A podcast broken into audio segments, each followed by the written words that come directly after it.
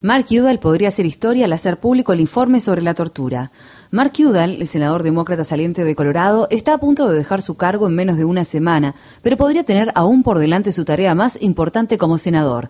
Durante la semana que le queda en el cargo, todavía será miembro de la Comisión de Inteligencia del Senado, dato que no es menor, dado que como miembro del comité trabajó en el épico informe de 6.700 páginas sobre el programa de detención e interrogatorios de la CIA, también conocido como Informe sobre la Tortura, que aún permanece en secreto. La Comisión de Inteligencia ha publicado recientemente un resumen desclasificado clasificado del informe, redactado bajo estricta censura, en el que se han hecho públicos por primera vez nuevos y terribles detalles de la tortura llevada a cabo durante el gobierno de Bush y Cheney.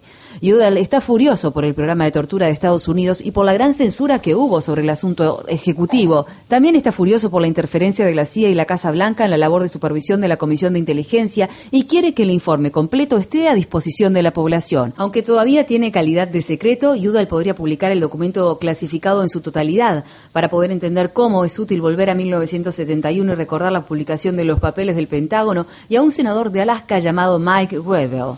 Los documentos conocidos como los papeles del Pentágono son una crónica secreta de la participación de Estados Unidos en Vietnam, escrita por orden del entonces secretario de Defensa, Robert McNamara. Daniel Ellsberg, uno de los analistas de inteligencia que trabajaron en el proyecto, filtró los papeles del Pentágono al periódico The New York Times. Ellsberg me dijo, me encontré ante 7.000 páginas de documentos altamente secretos que demostraban comportamiento inconstitucional por parte de una asociación de presidentes, la violación de su juramento y la violación del juramento de cada uno de sus subordinados, incluyéndome, que habían participado en ese fraude horrible e indecente a lo largo de los años en Vietnam que nos arrojó a una guerra inútil. El New York Times publicó su primera crónica sobre los papeles del Pentágono el 13 de junio de 1971. Un tribunal federal ordenó al periódico que dejara de publicar notas sobre el tema, por lo que Ellsberg buscó un senador federal cercano a su causa que pudiera hacer incluir los papeles del Pentágono en el registro del Congreso. Por esta vía lograría además que todos los documentos quedaran a disposición de la población en su versión completa,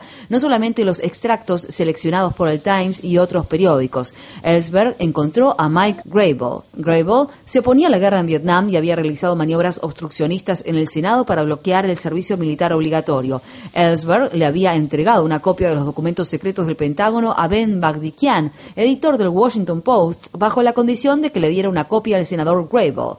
Bardikian se reunió con Grable en una medianoche frente al Hotel Mayflower y trasladó los documentos del baúl de un coche a otro. Para lograr incluir estos documentos clasificados en el registro del Congreso, Grable halló un vacío legal sobre el que me habló recientemente en Democracy Now!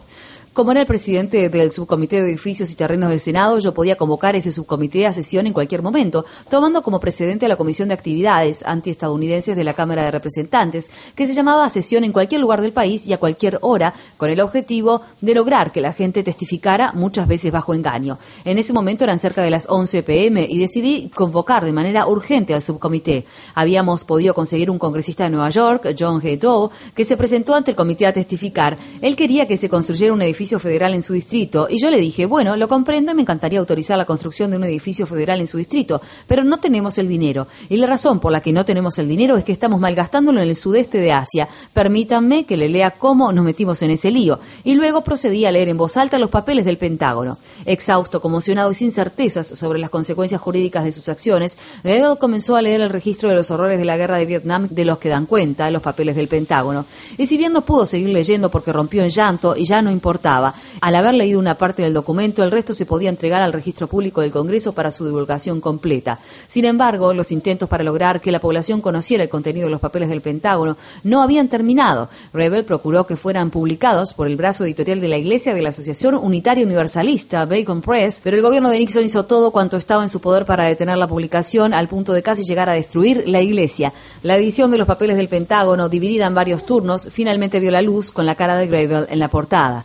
Recientemente Dick Cheney respondió preguntas sobre el uso de la tortura en Meet the Press. Allí dijo, lo haría de nuevo en un minuto, en serio, el submarino, muerte por hipotermia o golpes, alimentación rectal, privación del sueño. Tal vez al ex vicepresidente le gustaría que la práctica de la tortura continúe, pero no es algo que dependa de él, depende del pueblo estadounidense y para ello el pueblo necesita información. Ahí es donde entra en juego el senador Mark Udall. Él puede publicar el informe completo sobre la tortura. Como senador está protegido por la cláusula de discurso y debate de la Constitución y no puede ser procesado. El ex senador Mike Gravel tiene un consejo para el todavía senador Mark Udall, dado que el informe secreto sobre la tortura ya forma parte del registro del Congreso. Gravel afirmó, lo único que tiene que hacer es tomar este documento de 6.000 páginas, publicar un comunicado de prensa que detalle por qué lo va a hacer público y presentarlo a la población.